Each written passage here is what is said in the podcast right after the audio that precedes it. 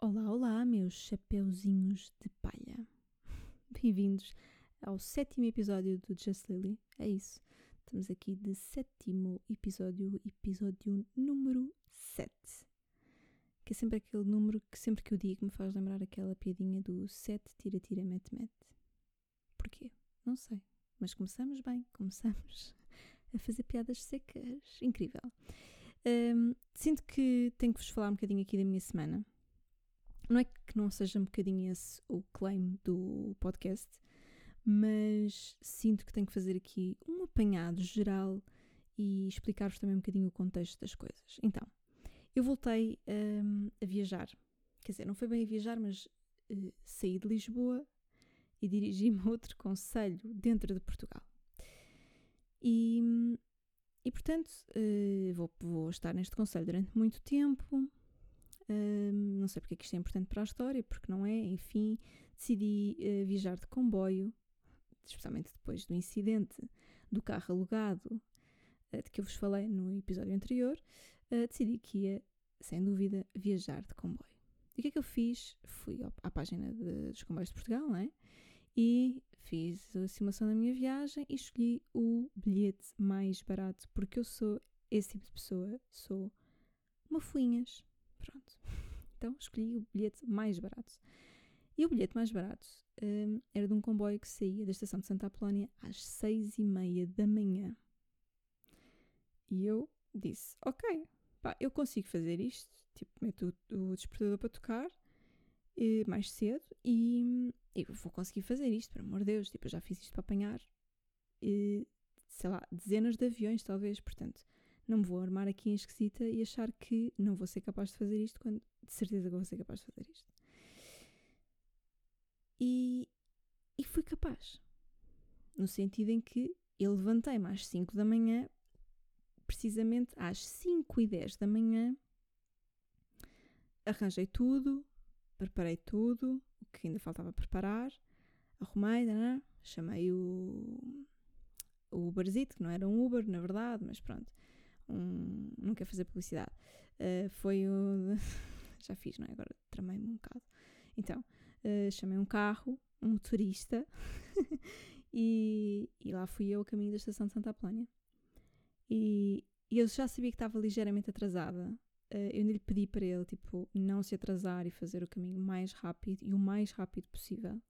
Claramente há uma diferença entre motoristas de carros da TVDE e motoristas de táxis. Porque se tu dizes a um taxista que tem expressa, ai, é o meu amigo, um, ele chama a isso uh, pitel. Não é? Para um taxista, ter um motivo para andar depressa é ótimo. Uh, ele claramente que não estava interessado em andar depressa e, e portanto eu cheguei à estação e no momento em que eu cheguei à estação, que eu entrei pela estação de Santa Apolónia, o meu comboio estava a sair da estação. Estava a descolar da estação. Não, ele não descola, mas estava a iniciar a sua marcha. Um, e portanto, o que é que aconteceu? Perdi pela primeira vez um comboio. Não, não, não é propriamente pela primeira vez, porque eu da outra vez, na semana passada, quando tentei apanhar um comboio, o que tinha acontecido era o comboio estava lá, nós estávamos a tempo de entrar para o comboio, simplesmente não pudemos entrar para o comboio. Não sei se conseguem apanhar o raciocínio. Se não conseguirem apanhar o raciocínio, é provavelmente porque não ouviram o, o episódio anterior e, e, precisam de ir ouvir o episódio anterior. Um, e portanto, um, foi. Mas eu acho que desta vez foi efetivamente a vez em que eu perdi um comboio. E então tive que me dirigir uh, à bilheteira de, da estação de Santa Apolónia e perguntar se podia ir no próximo comboio e pagar o excedente. Exatamente, portanto, aqui a Lily quis escolher, aliás, escolheu ir no comboio das seis e meia para poder pagar o bilhete mais barato e acabou por pagar ainda mais. Porquê? Porque ir no comboio das seis e meia da manhã.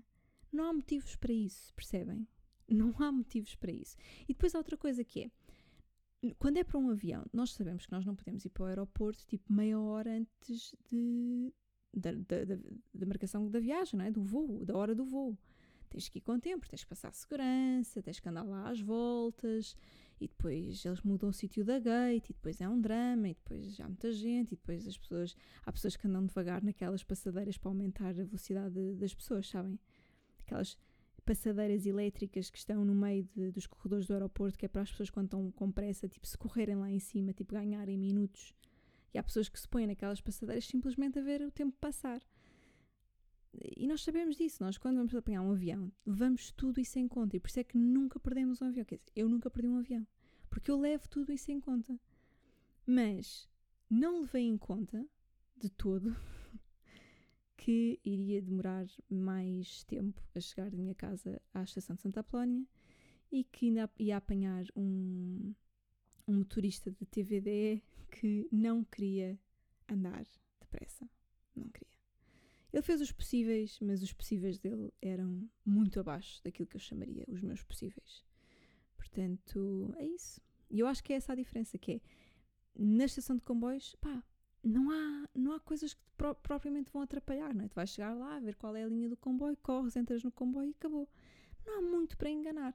E é por isso que é mais provável as pessoas perderem comboios do que aviões.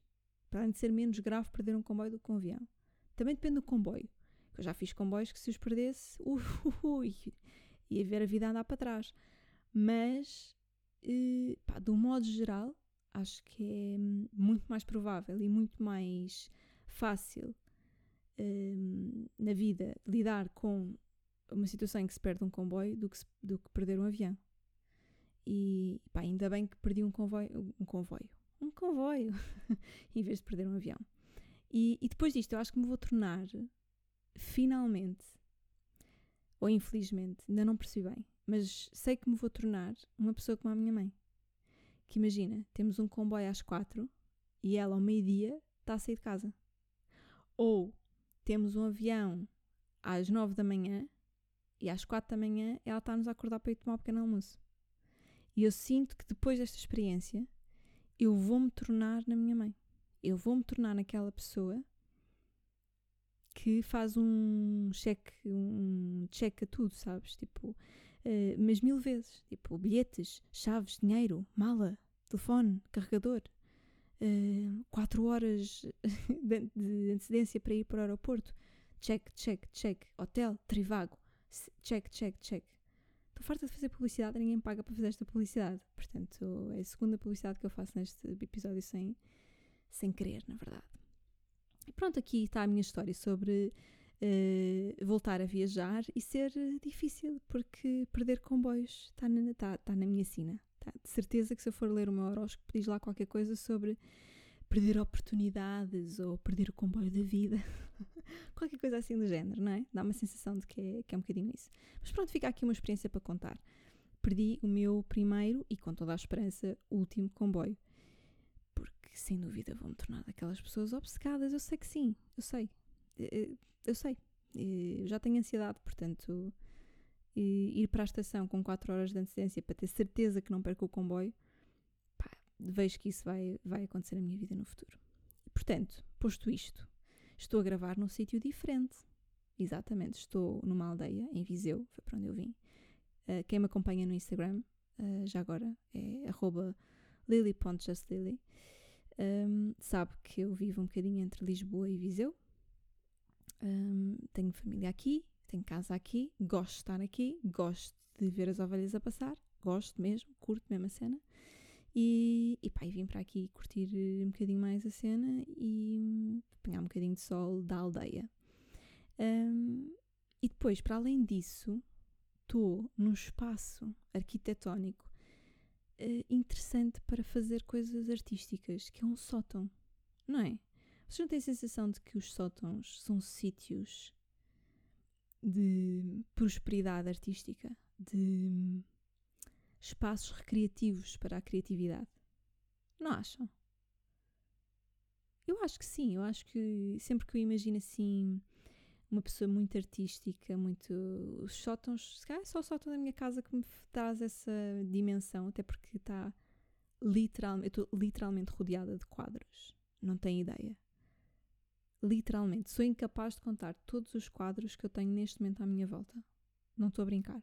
E por isso é que, se calhar, eu acho que, que os sótãos têm esta parte artística, criativa, assim um lado pitoresco em que um artista, um criativo se refugia no espaço da casa para fazer o seu o seu processo para poder uh, alimentar a sua alma, o seu espírito criativo, o seu não, não acham?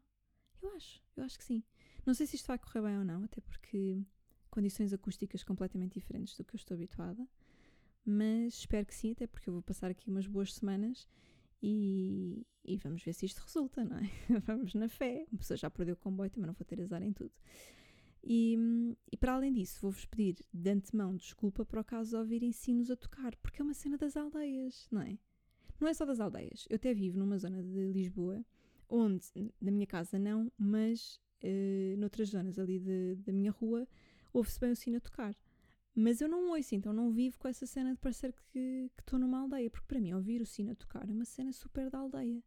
Para mim já não é. Eu sei que ainda há muitas igrejas que tocam sino em Lisboa, mas para mim já não é uma cena de Lisboa, é uma cena de aldeia. Mesmo, aldeia serrana. Mesmo uma cena de. aqui da Serra. Pronto. Que isto por cima é daquelas aldeias mesmo. mesmo assim. mesmo tugas. Estão a ver? Tipo, mesmo, mesmo, mesmo tugas. E, e, então sempre que ouço sino tocar, eh, é, é pronto, é, compõe o cenário pitoresco uh, e rural em que eu me encontro. E, mas pronto, peço-vos desculpa de antemão se ouvirem frequentemente a partir deste episódio e durante umas semanas os sinos a tocar. Pensem em questão também aqui comigo neste cenário rural e tranquilo, enfim. Um, para além disso, isto não foi sobre a minha semana, mas vai ser sobre a minha próxima semana, que é vou ser vacinada na terça-feira. Precisamente, é verdade. Consegui, isto adianta já uh, a minha idade, não é? Para quem ainda achava que eu tinha 16 anos. Desculpem. Eu sinto-me um bocadinho, mas yeah, já, já vou ser vacinada terça-feira. E eu sinto-me ligeiramente esquisitinha. Sinto-me ligeiramente esquisitinha quanto à vacina. Ok, eu preferia levar uma vacina de alta costura. Uma, uma moderna ou moderna ou uma para Pfizer. É. Uh, contudo, eu fiz um exercício de reflexão e pensei: espera, quem é que tu pensas que és para em esquisitinha com a vacina quando tu já bebeste muita, muita vodka do Lidl? daquela Putanov, olha lá como é que aquilo se chamava. Sim, de certeza que beber aquilo era muito pior do que tomar a pior vacina do mundo. De certeza, para as coisas que eu já fiz, para a comida que eu já comi. Estou-me a lembrar agora de um shot que mandei num, num restaurante clandestino, ali na, na moraria, que vomitei tudo e perdi completamente noção da vida nessa noite e felizmente uma das minhas amigas recusou-se a beber o shot e tomou conta das outras, porque nós perdemos completamente o sentido. Pá, um shot num restaurante clandestino, um shot oferecido num restaurante clandestino. Tinha tudo para correr mal. Tinha tudo para correr mal. E correu efetivamente mal, porque a minha noite acabou ali. E, e agora estou-me a amar em esquisitinha com a vacina. Ai, não tem noção. Eu não tenho noção, não tenho. Eu sou completamente ridícula em estar com sentimentos de desprezo perante vacinas menos boas, mais marca branca, menos alta costura, não é? E, e, e, nem vos digo aqui todas as outras coisas que eu já fiz e coisas que já comi e bebi e sítios por onde já passei e situações desse género. E agora estou a tomar mais esquisitinha com a vacina. Não sei se isto é uma cena da idade conforme avanço na, aqui na, na, minha idade, estou a, ficar, estou a ficar tomar mar esquisita? É isso? Não sei. Estou assim um bocadinho estranha com esta sensação. Mas estou consciente de que, para quem já bebeu tanta vodka do Lidl, não pode armar-se em esquisita com a vacina. Não pode. É ridículo. Estou a ser completamente ridícula. Em relação a esta minha semana ainda, fiz um vídeo no TikTok. Agora queria-vos dizer qual é que é a minha cena no TikTok, mas não sei. Mas se pesquisarem Just Just Lily, desculpem, até me engasguei no meu próprio nome, uh, devem me encontrar. mas não vale a pena seguirem no TikTok porque eu também não faço assim lá muita coisa. Mas desta vez apeteceu-me fazer e uma pessoa tem que ir com não é, ao sabor do vento, go with the flow, let it happen, uh, let it be, todas essas, essas músicas de, de, bandas, não é? Tem que ir na cena. E, e fiz um TikTok. E fiz um TikTok que indignou muita gente, que era uma coisa que ainda não me tinha acontecido. Não foi propriamente um TikTok viral, foi só um, um TikTok controverso. Porquê? Porque eu fui falar de aborto e de Jesus Cristo no mesmo TikTok. Exato. Eu sabia que estava a arranjar lenha para me queimar, não é? Aliás, literalmente, porque há uns anos atrás eles queimavam as bruxas que diziam estas cenas em fogueiras, portanto, foi isso. Eu fui buscar a lenha e, e montei a minha própria fogueira. Porquê? Porque eu ainda por cima apresentei a hipótese de um mundo em que Jesus não tivesse existido e ainda por cima adiantei que imaginar um mundo em que, Jesus, em que Jesus Cristo não tivesse existido não era propriamente mau. E o, o que é que eu fui fazer? o que é que eu fui fazer? Ui, ui, ui, ui, ui, os Provida. Os para já começaram todos eh, a aparecer, pareciam canivetes, pareciam os canivetes a aparecer no meio da areia depois de lhe deitarmos sal, sabem? Pronto, era, aqueles, era a visão que eu tinha, era aqueles Provida super religiosos, assim, das iurdes e não sei o quê, a aparecerem assim na areia como se fossem canivetes. E, e ainda por cima vêm com aqueles argumentos que só me dá vontade de rir. E não, olha, a sério, não vos sei explicar. Porque para mim não me parece propriamente má ideia. Eu sei que é só uma coisa de hipóteses, mas se pudéssemos apagar a religião, eh, especialmente esta religião que é mais eh, predominante no mundo, um, Epá, eu acho que havia muita coisa que ficava automaticamente resolvida. Se nós pudéssemos voltar atrás e escolher um acontecimento para nunca ter acontecido, pá, se calhar o nascimento de Jesus Cristo não era assim tão má ideia. E desculpem as pessoas que são católicas e que me estão a ouvir. Não tenho nada contra especificamente a Jesus Cristo, nem nada. Já fui católica, praticante, inclusivamente. Aliás, há um episódio sobre isso uh, no meu outro podcast em que eu tenho parceiros comigo nestas idiotices que o Agente Pode em que eu, em que eu exploro um bocadinho mais o que é que se passou na minha vida enquanto crente e não crente. Não tenho nada contra Jesus Cristo. O que aconteceu foi que a religião se tornou problemática e ainda por cima tornou-se a principal.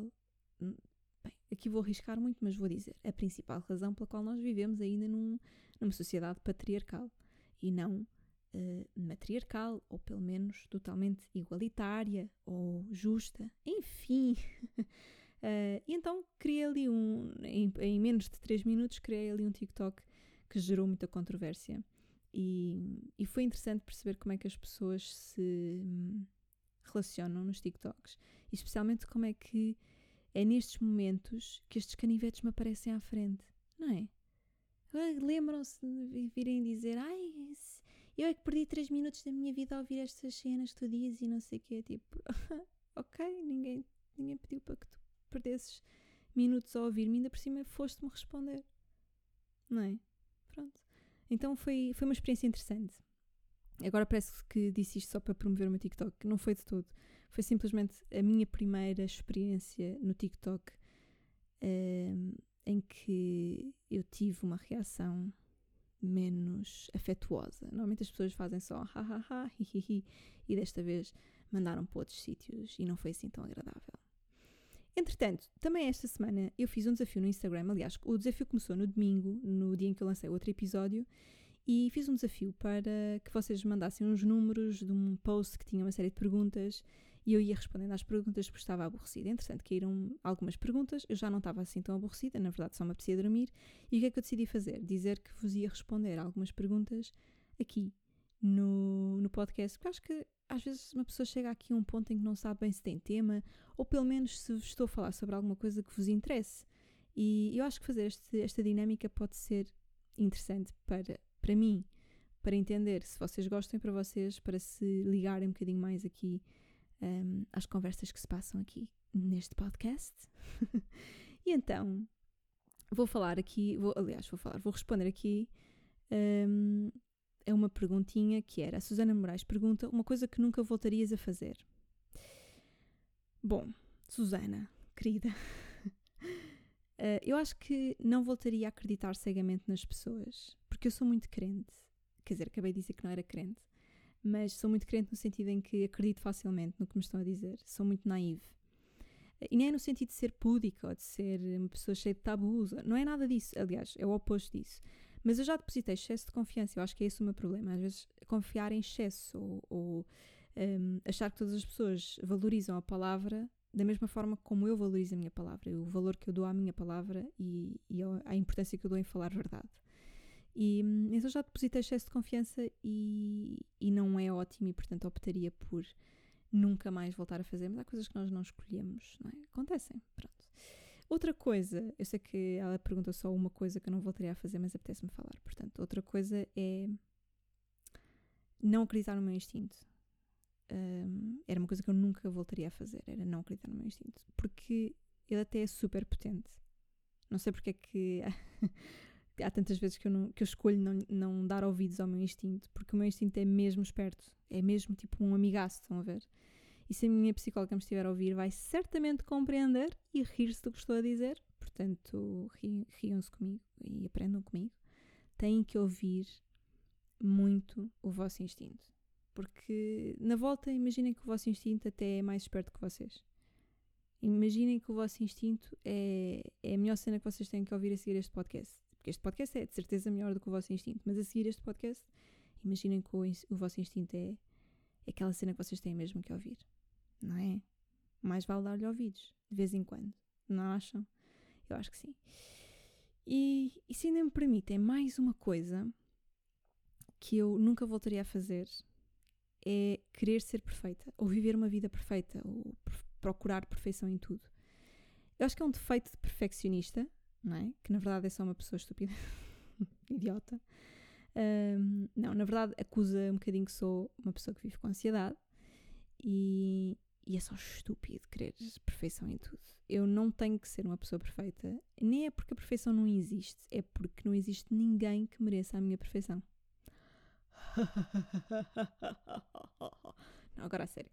Um, acho que estamos sempre à procura de perfeição. Queremos ser sempre a melhor pessoa, levamos-nos ao limite, uh, engolimos demasiados sapos, aturamos demasiadas merdas tóxicas, pessoas tóxicas, para que nunca tenhamos que pôr em causa o nosso projeto de pessoa perfeita, para que nunca tenhamos que, uh, sei lá, perder as estribeiras, para que nunca para que nunca a nossa pessoa perfeita, o nosso alter ego, seja posto em causa. E, na verdade, ser gentil comigo, ser generosa, compreensiva e até relaxada, relaxadora, não é mesmo? uh, são coisas que fazem de mim uma melhor pessoa do que me forçar a ser mais quieta, mais calada, mais uh, perfeitinha, mais na norma, mais isto, mais aquilo. E nem sequer estou a falar do aspecto físico, uh, porque se formos por aí eu nem sequer tenho um pijama Oxford. E portanto ando pela casa como uma desleixada. E enfim, ai, se a Vanessa soubesse que eu até só uso cuecas com mais de 7 anos. Não, não uso só cuecas com mais de 7 anos, mas uso algumas cuecas com mais de 7 anos. Ou com mais de 10 anos. Ai, se ela soubesse. E que tenho calças de pijama salpicadas por lexívia. Jesus! Se a Vanessa soubesse, ficava doente de me ouvir. Mas pronto. Um, vamos para outra pergunta, que é da Carolina Roque Ribeiro. Espero que vocês não se importem de eu, vos dizer, de eu dizer aqui os vossos nomes. Estou a acusar tudo, mas quer dizer, ninguém pediu anonimato, portanto, Carolina Roque Ribeiro pergunta: as primeiras impressões importam? Carolina, depende um bocadinho do contexto. Um, porque há contextos em que eu acho que podem importar, no sentido em que a primeira impressão é única. Uh, no resto, ou seja, a primeira impressão de todas as pessoas que eu ainda tenho na minha vida atualmente não importa para nada. Imagina, a primeira impressão que eu tenho da minha mãe é péssima, como devem calcular. é a minha mãe tipo a trilhar os lábios porque me estava a parir. Portanto, eu acho que não. E a primeira impressão que a minha mãe tem de mim é, é péssima também, até porque eu tive um problema na, à nascença. Portanto, ela apanhou um valente susto. E eu acho que há, há situações em que o, o desenrolar da, da relação faz com que uh, a primeira impressão seja completamente irrelevante para, para, para a relação. Um, e eu digo-te isto de uma forma mesmo uh, acreditando naquilo que estou a dizer, porque eu já mudei muito uh, de opinião sobre uma pessoa. Ou seja, na primeira hum, impressão, eu lembro perfeitamente quando entrei na faculdade e não conhecia ninguém e tava, já estava muito aware do que. estava muito consciente de tudo o que me rodeava e das pessoas e atento ao que se passava e a querer compreender todo este universo novo onde eu me encontrava. E portanto, lembro-me perfeitamente estar consciente de que estava a fazer uma leitura de todas as pessoas. Uh, nem, nem sequer era tipo no mau sentido, era no sentido totalmente instintivo de, de fazer uma leitura uh, tipo ler. Uh, este termo existe mais em inglês, mas pronto, fill the room, read the room, estão a perceber? E hum, eu lembro perfeitamente de, na, na primeira impressão que, que, eu tive com algumas pessoas, eu pensei, tipo, ah, esta pessoa deve ser insuportável. E na verdade, aquelas pessoas tornaram-se super minhas amigas, mesmo. Houve pessoas uh, que, que, se cruzaram comigo, e, e eu sei, estou a dar-vos este exemplo da faculdade porque foi muito notório para mim isto acontecer. E, e lembro-me de, de, pessoas que pensava, tipo, nunca vou, não, não vou conseguir dar-me com esta pessoa. E hoje em dia ainda somos amigos ou amigas. Portanto, eu acho que as, as primeiras impressões não importam. Uh, agora, há situações em que de facto tu queres marcar uma boa impressão porque sabes que tens muito pouca hum, chance. Agora, quando são colegas de turma, vocês vão passar um ano inteiro, ou três, ou depende, não é? Todos juntos, ou quando entras para para um novo local de trabalho, tu vais viver todos os dias com aquelas pessoas, várias horas por dia, vais conviver com elas e, portanto, a tua primeira impressão vai ser muito menos relevante do que tu fizeres no teu dia a dia para criares, desenvolveres e hum, investires nas relações que tu tens com, com as pessoas. Uh, contudo, lembro perfeitamente de, no meu primeiro semestre ter um professor que dizia que as primeiras impressões contavam imenso e que nós tínhamos que trabalhar imensas primeiras impressões e etc, etc. Coisas que, enfim, há alguns professores uh, que dão aulas na, nesta área das ciências sociais um, e de comunicação social que eu penso, ai, se vocês estivessem calados, eram poetas. Enfim, portanto, lembro perfeitamente ele estar a dizer isso e eu estar a dizer do género. Não, não, não, não, não, não, porque já, tipo, em poucas semanas eu já mudei de opinião em relação a algumas pessoas e ainda bem. Eu acho que é uma questão também de estarmos dispostos a aceitar que estivemos errados, não é? Uh, porque se eu estivesse. Se, se, eu, se a primeira impressão de uma pessoa fosse hum, suficiente para mim, para eu não me dispor a dar-me com essa pessoa, então a pessoa estúpida para já era eu. E depois. Um, eu podia estar a perder muito mais do que simplesmente deixar que aquela pessoa tivesse mais oportunidades e eu tivesse mais oportunidades de conhecer aquela pessoa. Mas para isso, às vezes, temos que assumir que estivemos errados. Nem que por 3 segundos, mas tive, vamos ter que assumir, pelo menos para nós, que estivemos errados e que a nossa primeira impressão estava errada. Um, ou que pelo menos devemos questionar a sensação com que ficámos da primeira impressão. Isto também é, é válido para, para situações ou primeiras impressões que são boas não é? Porque acontece muitas vezes nós achamos que Ai, aquela pessoa deve ser incrível. Depois, quando a pessoa abre a boca ou quando falamos mais de 10 minutos com a pessoa, pensamos: Ai, o que é que eu fui fazer à minha vida?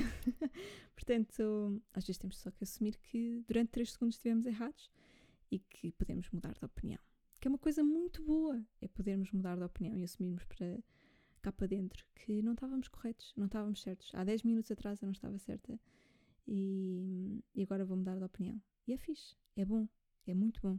É um exercício de humildade, auto-humildade. Não sei se é um conceito que existe, mas acho que é uma boa forma da gente escrever isto. Se tiveres um bocadinho de auto-humildade, as primeiras impressões não importam. Um canivete. e é isso, por hoje é tudo. Aliás, para esta semana, não é? Eu volto na próxima semana com peripécias. Ah, eu, eu queria vos dizer que eu não respondi a todas as perguntas aqui, até porque estamos a chegar uh, um, aos 30 minutos, mais ou menos, de episódio, e portanto não queria amassar-vos com todas as perguntas, porque eu já percebi que falo bastante e, um, e respondo de uma forma muito completa às vossas perguntas. Uh, eu tenho aqui algumas perguntas mais para responder, mas eu acho que pode ser uma dinâmica gira, portanto convido-vos a passarem no meu Instagram ou hum, deixarem no meu e-mail uh, perguntas que queiram ver respondidas aqui no podcast. E, e pronto, e portanto podemos criar aqui uma dinâmica. Eu respondo a uma ou duas perguntas todas as semanas, se vos parecer bem, porque eu gostei imenso de fazer isto. E eu acho que vocês gostaram imenso de fazer a vossa parte, que foi escolherem uma pergunta. O que é que acham? Pronto, então Instagram é lily.justlily e o meu e-mail é lily.just-lily.com. Eu vou deixar na caixa de descrição aqui do episódio na mesma. E também vou deixar o link do Twitter, se for mais prático para vocês enviarem perguntas por lá. E se quiserem que eu mantenha a vossa pergunta no anonimato, basta dizerem que querem a pergunta no anonimato, and that's okay. Pronto. Agora, não virem a isto um, cons um consultório sentimental. Gosto, gosto de falar sobre isso. Não, na verdade, fa façam perguntas sobre cenas sentimentais. Yeah, eu gosto. Yeah, eu, vou, eu vou responder, eu sei que vou. Portanto, é isso, maltinha. É isso. Vá, vou ouvir o sino tocar. Uh, que agora também já só toca, porque eu estou a gravar sábado à noite, então agora só toca mais uma vez, depois daqui a pouco já não se pode fazer barulho. E, e vou, vou dormir, tá bem? E é, e é, isso. Até para a semana. Um grande beijo. Apanhem muito sol, mas com protetor solar porque o sol faz mal, em excesso. Ah, e apanhem muitas vacinas. Boés, vão apanhar boé vacinas. Mesmo, boé vacinas. Vão lá. Todas elas. Não sejam esquisitos. Tá bem? Mas também não bebam vodka do Lidl, que isso também pá, não faz bem a ninguém. De certeza que isso me fodeu o fígado todo. Portanto, é isso. Vacinas, muitas, todas, no braço ou no rabo, onde quiserem, também não me importa. Mas façam isso por vocês, por mim, por todos. Sabem aquelas coisas, não é? É isso. Vá, uma boa semaninha e até domingo.